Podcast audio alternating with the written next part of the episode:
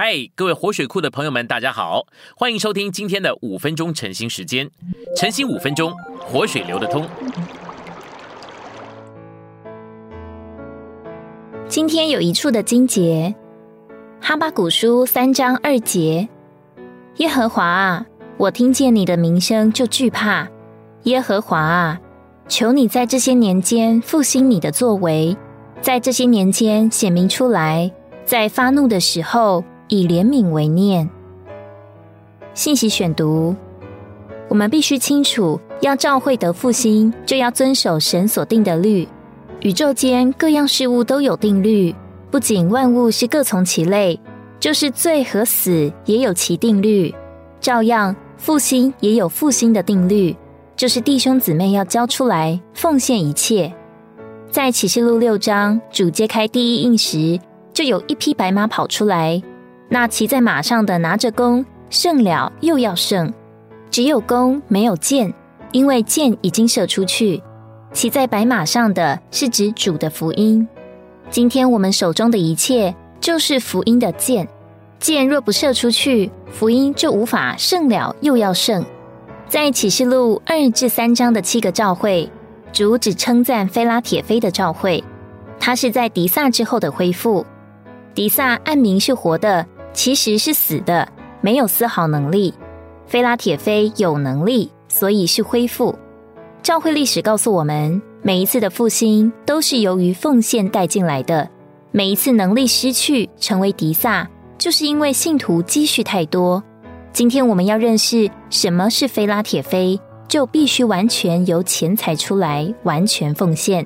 什么时候我们的钱财积攒太多，什么时候教会的见证就寥寥。退后成为迪萨，虽然奉献的程度是根据自己所得的光景，但是在奉献的事上，信徒总不要怕做的太过。想想看，我们以往做了多少太过的事？为什么单单在奉献上怕做的太过？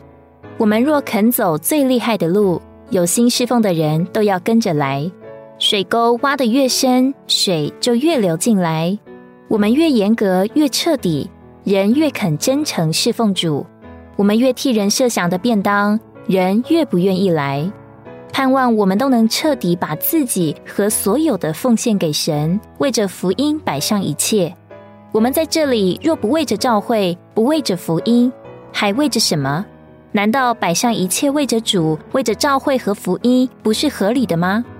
只有我们摆上了，主才有路，教会才有路，福音也才有路。请原谅我在此说不好听的话。我们有许多人把太多钱财据为己有，以致神的工作荒凉，神的工人贫困，神的教会也得不到应有的祝福。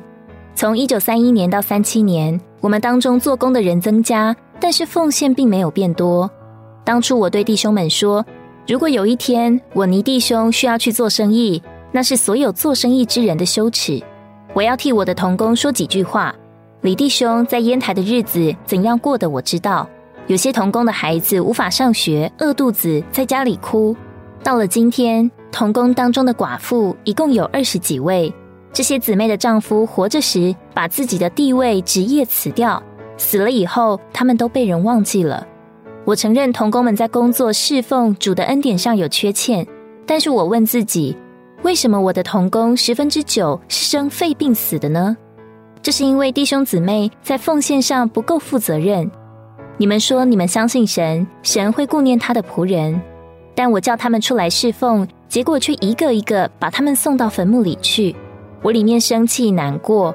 我会去做生意，光景就好像一个寡妇带着几个孩子，盼望养活他们，但是盼望养活的事做不成功，因此以后寡妇就再嫁了。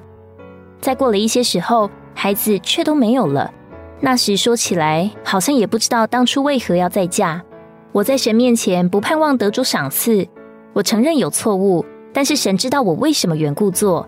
我冒着寡妇出嫁的羞耻到一个地步，儿子没有了，我自己也不知道为什么在这里，手里好像抱着一个死孩子。难道今天我不能说一句：你们要摆上去吗？今天我们中间的奉献都是贫穷的弟兄姊妹拿出来的，那些该拿出来的都不动。空有财主的富足，在奉献上却连寡妇都不如。每次我收奉献的时候，都有大卫的感觉。我们虽然口顶渴，但这如同伯利恒的井水，我们都不能喝，必须倒在神面前。为了盖造上海大会所，有的人把所有的变卖了来奉献。我觉得那个钱是血的钱。第二次我报告后，就不敢再报告，因为每次拿出钱来奉献的人，都是生活中等和中等以下的人。有钱的弟兄姊妹总是难得动。李弟兄曾说：“我们的心如果狠一点的话，就要说路摆在这里，走不走是你们的事。”一切到主面前还得有一个结算，就是因着少数富有的弟兄姊妹在财务上的不忠信，本来可以买两三个会所的钱都漏掉了。今天责任是落在他们的身上。今天的晨兴时间，你有什么摸着或感动吗？欢迎在下方留言处留言给我们。如果你喜欢今天的内容，欢迎你们订阅、按赞，并且分享出去哦。天天取用活水库。让你生活不虚度，我们下次再见。